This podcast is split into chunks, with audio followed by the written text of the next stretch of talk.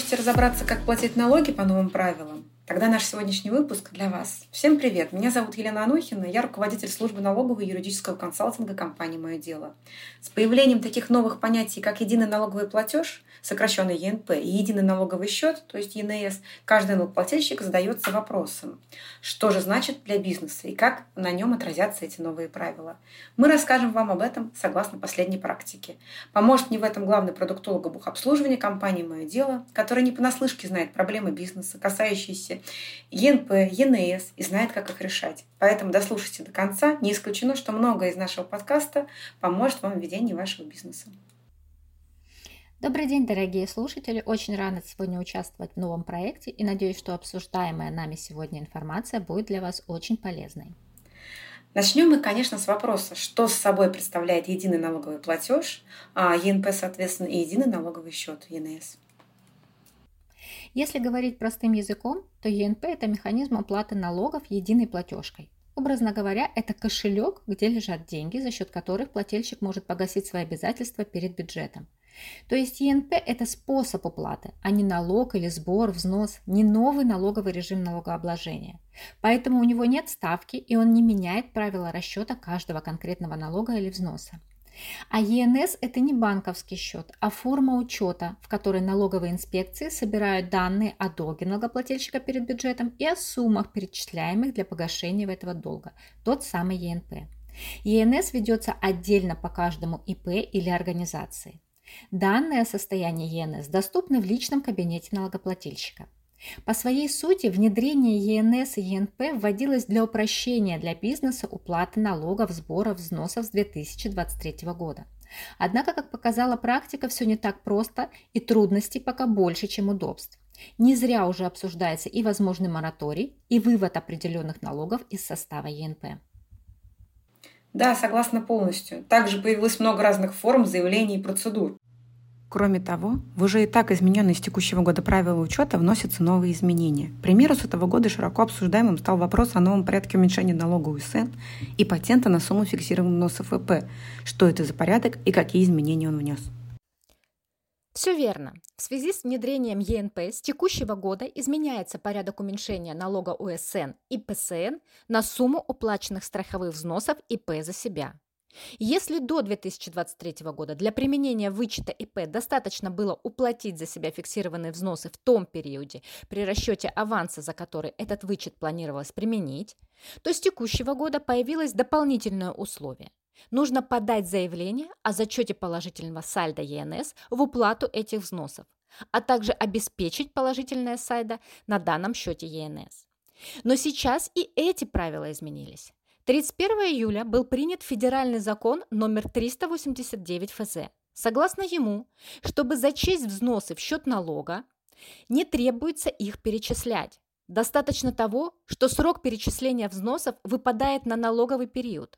В данном случае это календарный год, за который рассчитываем авансы и налог. Например, Фиксированные взносы ИП за 2023 год нужно заплатить до 31 декабря 2023 года. Следовательно, по новым правилам уменьшить на их сумму можно и авансы, и налог по ОСН за 2023 год. Но платить до зачета теперь не обязательно, как и подавать заявление на зачет переплаты. Что касается дополнительного взноса за 2023 год срокового перечисления 1 июля 2024 года, по новым правилам уменьшить на его сумму налог или аванс по ОСН можно в, только в 2024 году. Но есть исключения.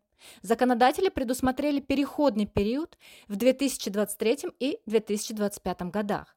Разрешено взять в уменьшение авансов и налога УСН взносы, которые были уплачены за периоды до 2023 года с опозданием.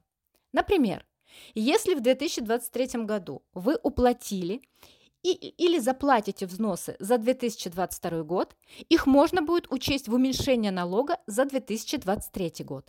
Аналогично это будет работать и в 2024 и в 2025 годах можно будет уменьшить налог на взносы за прошлые периоды, которые были перечислены в 2024 или 2025 году.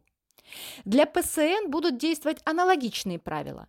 начиная с патентов, действующих в 2023 году. Вычесть можно взносы, подлежащие уплате в календарном году периода действия патента. То есть при учете взносов в уменьшение патента факт их уплаты не имеет значения.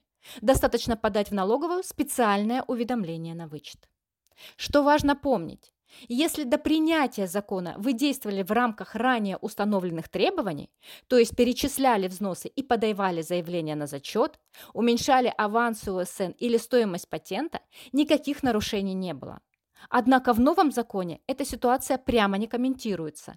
Хотя и положение о том, что можно уменьшать налог или авансы по УСН и стоимость патента на сумму фактически уплаченных взносов, из налогового кодекса пока не исключено. Поэтому как на практике будет реализовано послабление, утвержденное новым законом, еще предстоит узнать. Пока ждем разъяснения от налоговой. Хорошо, а давайте обсудим ситуацию с КТМО. Там довольно тоже интересная ситуация с налоговыми и банками, по этому реквизиту сложилось. Банки хотели одно, налоговые другое, а как на самом деле все решилось? Да, это точно. И начнем с небольшой вводной. С 2023 года правила указания КТМО в платежах по налогам и взносам несколько изменились.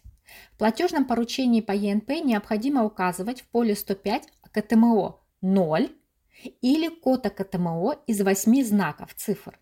Иное значение данное поле не может содержать согласно правилам заполнения платежных поручений по бюджетным платежам. Ноль, конечно, использовать удобнее всего. Но не все банки к такому варианту готовы. Поэтому если банк не проводит платежку, в которой поле АКТМО указан 0, можно указать в этом поле любое существующее значение АКТМО, состоящее из 8 знаков. Например, можно указать 8 и 7 нулей. Оформленный таким образом платеж будет принят и учтен на ЕНС как ЕНП. Главное уже в уведомлении по исчисленным налогам и взносам указывать верное значение КТМО. А КТМО можно определить с помощью сервиса на, на официальном сайте ФНС или с помощью Федеральной информационной системы, сокращенно ФИАС. Ну и далее еще одна интересная сложность с АКТМО. По общему принципу АКТМО состоит из 11 знаков. Классификатор включает в себя два раздела, в одном из которых приведены восьмизначные коды от ОКТМО, а во втором – одиннадцатизначные коды, Восьмизначные коды, в свою очередь, присвоены муниципальным образованиям округов, а одиннадцатизначные – населенным пунктам, которые входят в состав муниципальных образований региона. В большинстве случаев при перечислении в бюджет или заполнении отчетов а контролирующие ведомства рекомендуют использовать только первые 8 знаков от ОКТМО из 11. Но бывают ситуации, когда некоторые инспекции все же требуют 11 знаков и отклоняют уведомления. Поэтому, если так получилось с вами, укажите его 11-значный вариант и подайте уведомление снова. Евгения, а как обстоят дела со взносами за работников и ЕНП? С 1 января 2023 года страховые взносы на обязательное пенсионное и социальное страхование, за исключением взносов на травматизм, уплачиваются также в налоговую в составе ЕНП. За каждый расчетный месяц они платятся до 28 числа месяца, следующего за текущим. Если последний день уплаты выходной или праздничный, то уплатить взносы нужно в ближайший рабочий день. С 2023 года взносы рассчитываются и уплачиваются по совокупному тарифу одной суммой, без разбивки на обязательное пенсионное, медицинское и социальное страхование. При уплате взносов в платежном поручении указывается КБК ЕНП. При этом с 1 января 2023 года на них необходимо подавать уведомления об исчисленных суммах в срок не позднее 25 числа месяца, на который приходится срок уплаты. Если 25 число попадает на выходной, то срок переносится на ближайший рабочий день. Кстати, еще довольно часто сейчас КБК путают и указывают старый КБК по взносам, действующий до 2023 года. Хорошо. А что у нас со взносами на травматизм? С 1 января 2023 года страховые взносы на травматизм уплачиваются в прежние сроки до 15 числа месяца, следующего за текущим. Они уплачиваются по отдельным реквизитам в Социальный фонд России, ранее в ФСС, отдельным платежным поручением и на отдельный КБК. Хорошо, а далее хотелось бы обсудить сверку. Она сейчас тоже в топе проблемных ситуаций, насколько мы знаем. Да, конечно, но начнем с небольшой предыстории. С 2023 года помимо акта сверки организации или ИП может запросить у налоговой различные справки, касающиеся состояния расчетов с бюджетом. Это справка о налогах, справка расчетов по ЕНС, задолженность по ЕНП. Буквально до недавнего времени в связи с проведением регламентных работ налоговая предоставляла только справку о налогах и задолженность по ЕНП. В данном документе отображается только общая сумма сальда. На основании этих документов не представляется возможным проанализировать детально суммы оплаты на ЕНС и суммы, которые распределила налоговая в счет уплаты налогов и взносов. Данная информация отражается в справке о расчетах по ЕНС. Такую справку налоговая длительное время не могла предоставить по запросу налогоплательщика. Сейчас налоговая ее предоставляет, но, как показывает практика, в большинстве своем такие справки пока что содержат некорректную информацию о состоянии расчетов по ЕНС. Вероятно, связано это все с теми же техническими и регламентными работами в базе налоговой службы. Оптимальный вариант мы предлагаем следующий. Если есть вопросы по сальдо ЕНС и его детализации, можно обратиться письменно через а, личный кабинет налогоплательщика и таким образом провести сверку с налоговой. На практике личный визит в инспекцию ускоряет процесс проведения сверки и получения расшифровки, какие суммы и куда были распределены. Если необходимо срочно отменить меры взыскания или поручить справку о расчетах с учетом временно непроведенных платежей, можно сделать это через сервис «Оперативная помощь», «Разблокировка счета» и «Вопросы по ЕНС».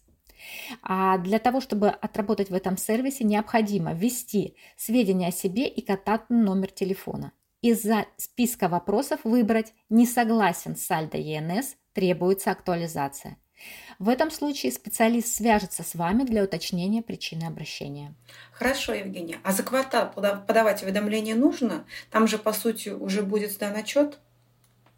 Нет, не нужно. Уведомление об исчисленных взносах необходимо подавлять только за первые два месяца отчетного квартала. За третий месяц каждого квартала уведомление об исчисленных взносах не подается.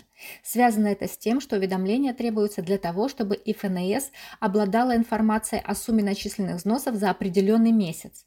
Но поскольку по итогам квартала подается в ФНС расчет по страховым взносам, то на основании его налоговая и получает информацию о сумме начисленных взносов за третий месяц каждого квартала. Именно по этой причине не требуется повидавать уведомления по взносам за 2022 год, даже если взносы за декабрь 2022 года были уплачены в январе 2023 года в составе ЕНП. Евгений, благодарю вас за интервью. Думаю, наши слушатели не остались равнодушными к данной теме. Надеюсь, воспользуются советами нашего эксперта.